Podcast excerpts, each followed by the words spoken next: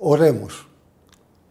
Oh Dios nuestro Padre, Padre de toda la familia humana, te adoramos, te glorificamos y te pedimos que nos hables por medio de tu palabra.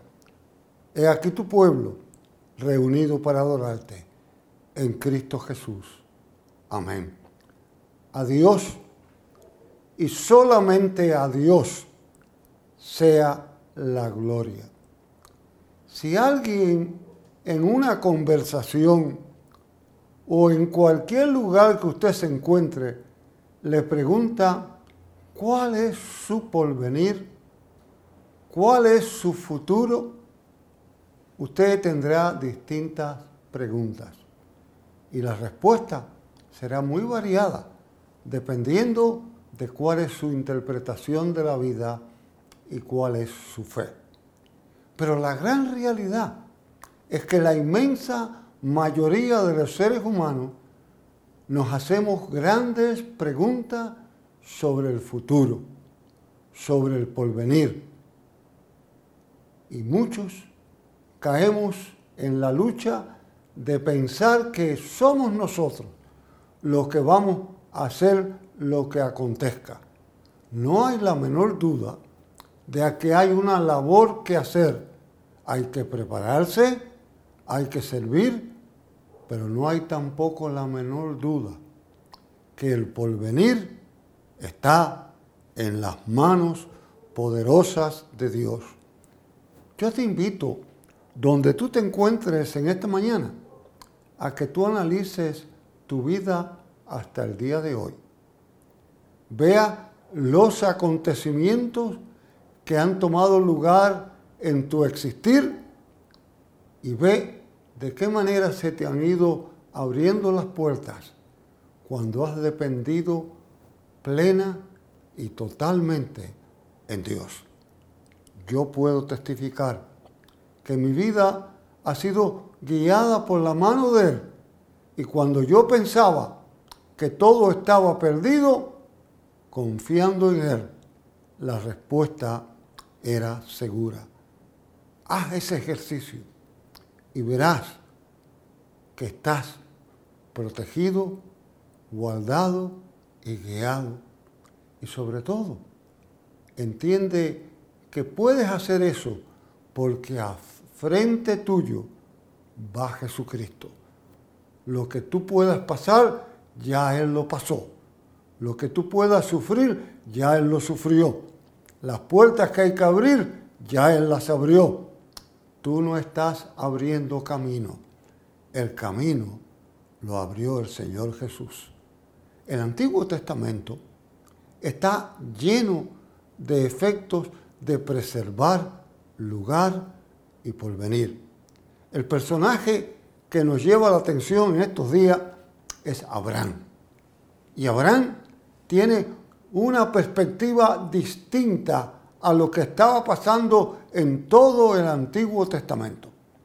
La semana pasada, ustedes escucharon para mí de una forma hermosa y clara la gran prueba de Abraham. Pero realmente, ante ese lugar, ya Abraham había sufrido grandes pruebas. Ya Abraham había sufrido grandes momentos en su vida y por razón se le llama el padre de la fe. Había puesto su confianza y su mirada. Si usted analiza, como yo les pedí que se analizaran ustedes, si ustedes analizan la vida de Abraham, van a ver que no hay mucha razón para pensar que iba a triunfar en ella. No obstante, su confianza en Dios lo lleva a convertirse en el padre de la fe y de muchos creyentes. Es interesante que Abraham, después de la historia que escuchamos el domingo pasado, me imagino que disfrutó ese tiempo, vio a su hijo Isaac crecer, desarrollarse, y aquí aparece el otro momento. La familia corta, sencilla. Abraham, Sara e Isaac. Y Sara muere, parte de este mundo. La lleva a Macela, a la cueva allí en Canaán, y la entierra. Y entonces la labor que le correspondía a Sara la asume Abraham. ¿Cuál era esa responsabilidad? Buscar esposa para su hijo Isaac. Ya Isaac tenía 40 años. Esa era la edad perfecta en aquella cultura para contraer matrimonio. Pero Abraham tenía que cumplir una orden que Dios le había dado. El encontrar esposa para Isaac era determinante para el cumplimiento del pacto. Para que el pacto se cumpliese tenía que haber el matrimonio correcto de Isaac.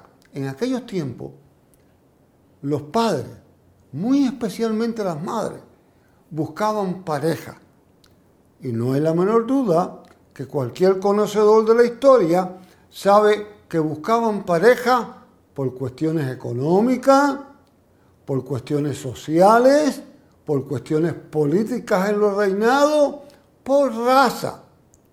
Ese, yo quiero llamarle la atención a ustedes, no es el caso de Abraham. Abraham, podemos tener la tentación de pensar, ¿por qué no le permite a su hijo buscar esposa allí en el pueblo que lo ha recibido, en el pueblo que le ofreció aún sepultura para su esposa.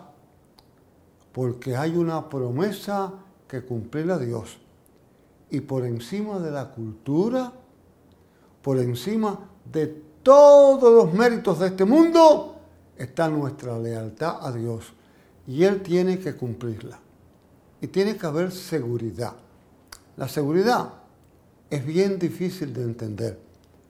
No son mucha la gente que se sienten seguras en la vida. No son mucha la gente que toman decisiones seguras. Mirando la historia de la iglesia, hay un caso que a mí me llama mucho la atención. En el tercer siglo, un cristiano que era terriblemente perseguido, horriblemente acusado, logró huir de la ciudad meterse en un monte y meterse en una cueva. Pero los soldados del imperio que lo seguían encontraron la cueva. Estando este humilde y sencillo cristiano dentro de la cueva, observó que en la pequeña apertura por donde había entrado, unas arañas grandes comenzaron a tejer rápidamente y tejieron tela de araña en toda aquella entrada. No le prestó mucha atención. Al poco rato oyó los pasos y las voces de los soldados que estaban por allí cerca. Se asustó, pensó que su fin había llegado. Un soldado se acercó a la apertura de la cueva, sacó la espada para romper la tela de araña y oyó él claramente cuando el capitán del grupo le dijo, no seas tonto, no pierdas tu tiempo, no ves que esa telaraña lleva tiempo allí. Los soldados se alejaron. Y aquel humilde, sencillo creyente salvó su vida. Años más tarde, él dando de su testimonio a los creyentes de su zona, le decía, Recuerden que cuando Dios está presente, una tela de araña se puede convertir en una muralla. Cuando no lo está, es una simple tela de araña. ¿Cuánta verdad hay en eso? Las cosas más sencillas de nuestra vida nos permiten la seguridad y la protección cuando Dios está presente. Abraham lo entendía así.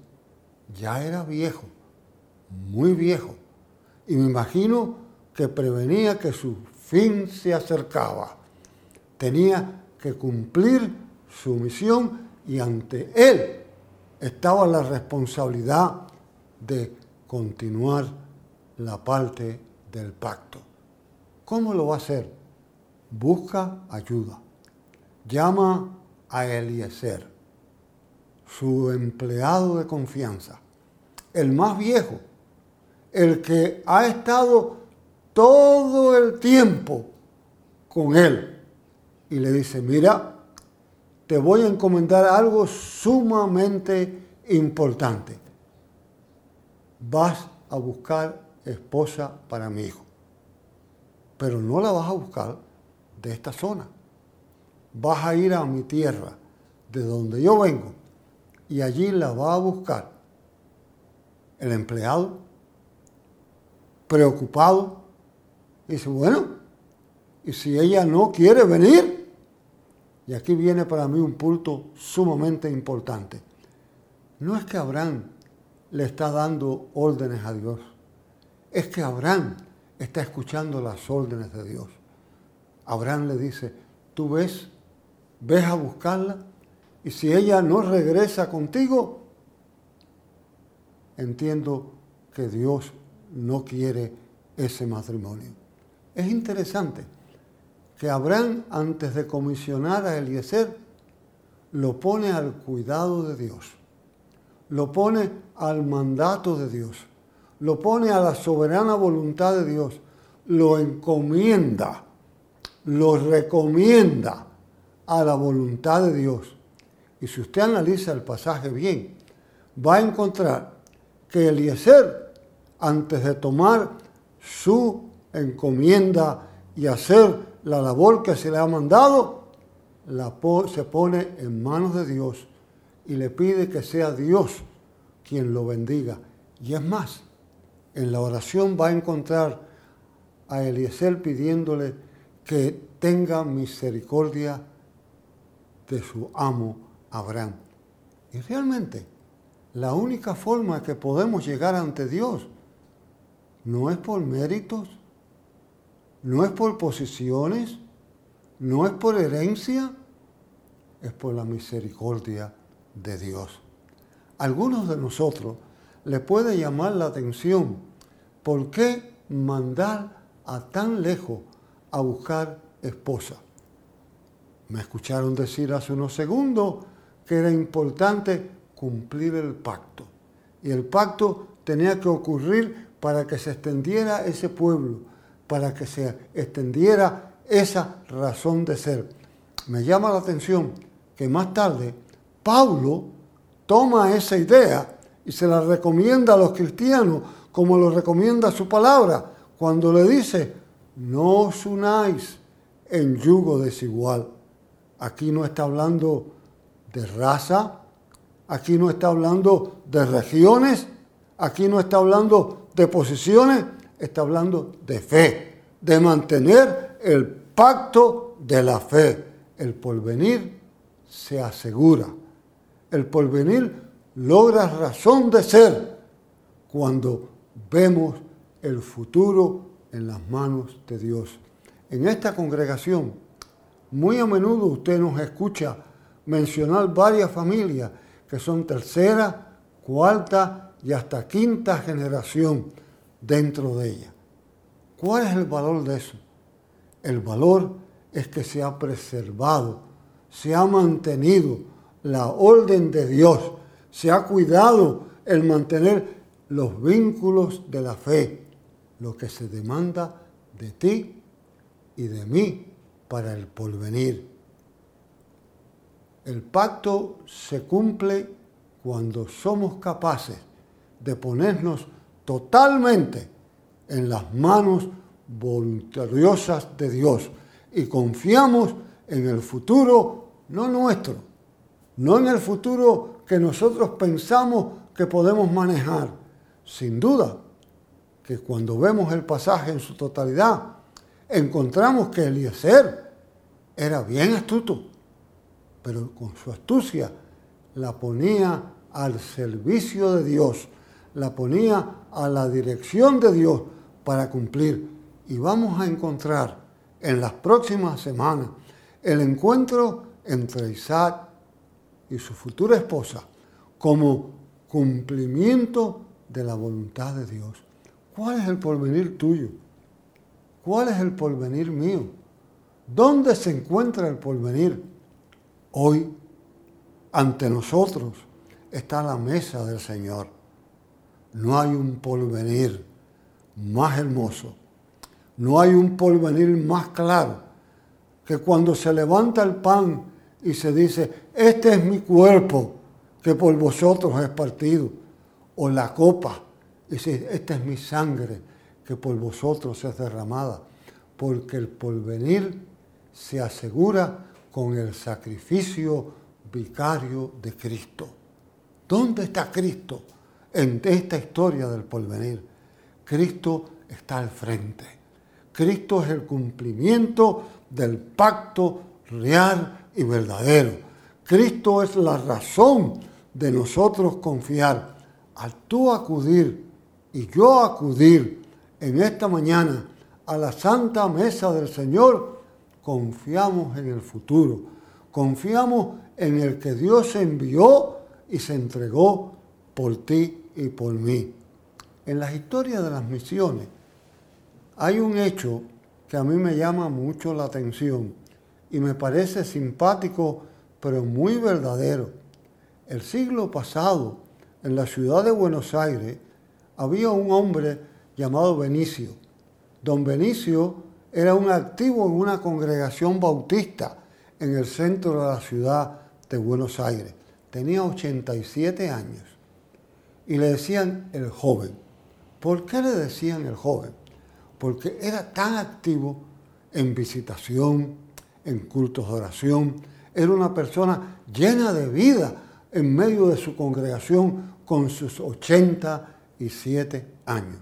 Un día en que él estaba caminando por el centro de la ciudad, una gitana de aquellas que dicen que adivina, pensó que tenía un cliente fácil en aquel envejeciente y le dice, oiga abuelito, ¿quiere que le diga cuántos años usted va a vivir? Y don Benicio, sonriendo, la mira y le dice, sí, pero antes dime tú, ¿cuántos tú vas a vivir? Y ella le dice, yo voy a vivir como 70 años. Y él le dice, yo voy a vivir por la eternidad, por siempre.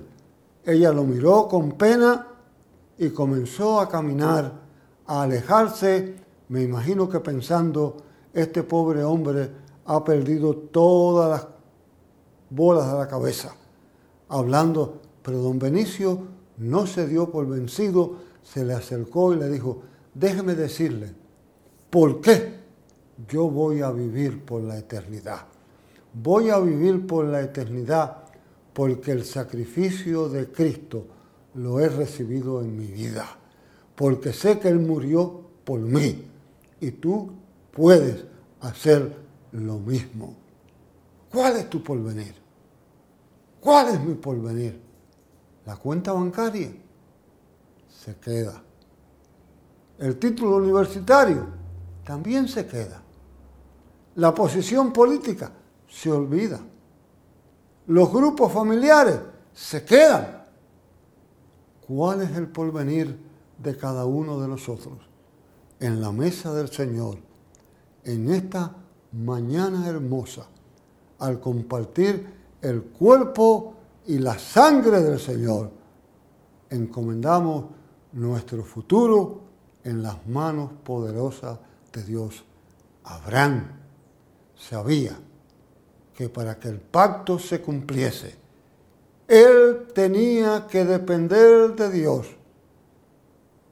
Eliezer no confió en su astucia, no confió en sus mañas y habilidades, sino confió en la misericordia y en la bondad de Dios.